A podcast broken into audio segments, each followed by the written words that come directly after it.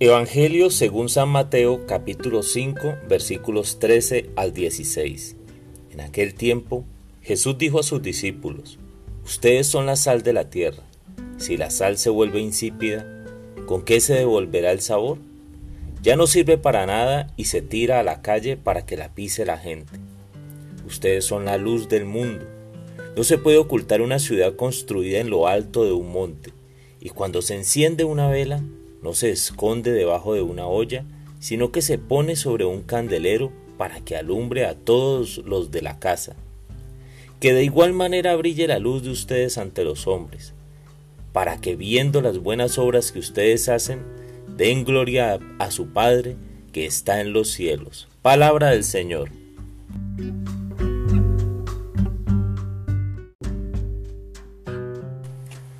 Hola mis amigos.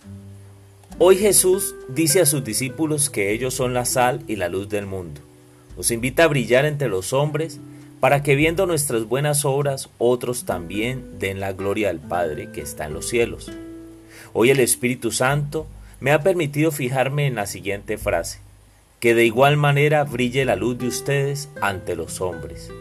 Mis amigos y amigas, tenemos luz propia que brilla y se refleja con nuestras buenas obras, lo que sí o sí debemos tener completa atención es que estas obras son para la gloria de Dios, no son para la gloria del hombre, no son para alimentar nuestro ego y orgullo, es decir, no debemos crearnos vanagloria.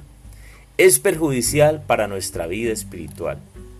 Debemos aprender a ser humildes y entender que como cristianos Todas nuestras buenas obras están relacionadas con el amor que el Espíritu Santo ha infundido en nosotros. El cristiano debe saber y entender que todo es por misericordia de Dios, es por su gracia, no es por nuestros propios méritos.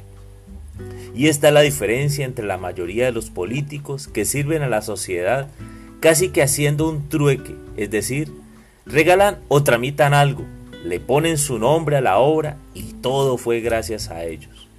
El buen cristiano actúa en el anonimato y todo lo atribuye a la misericordia de Dios, no a sus capacidades. Estas son las acciones que al final deben brillar para la gloria del Padre, no para la gloria de los hombres. Que los papás y mamás no presuman de ser excelentes padres. Piense más bien que la misericordia de Dios le dio buenos hijos.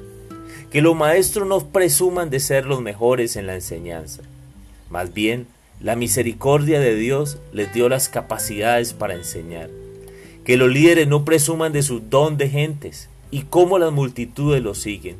Más bien, que piensen cómo canalizar este poder para la gloria de Dios y bien de las almas.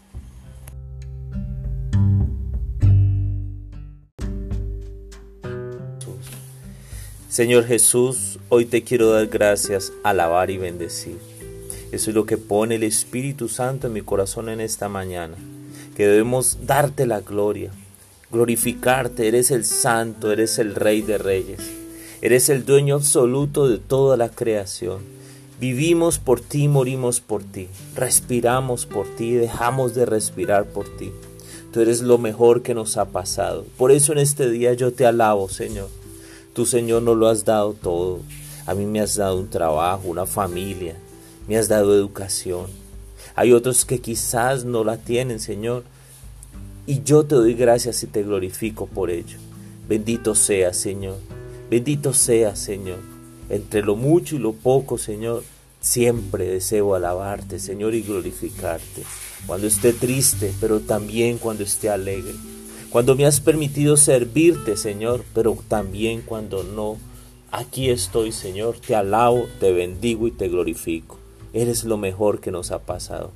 Mi hermano y mi hermana, eso te invito en este día. A que regales una oración de alabanza. A que le alabes y le des gracias a Dios por todo lo que tienes, por todo lo que vives. Dice San Pablo en la Biblia, dad gracias a Dios en todo momento y por todo. Y todo es todo. Nada queda por fuera. Gracias Señor. Amén, amén y amén.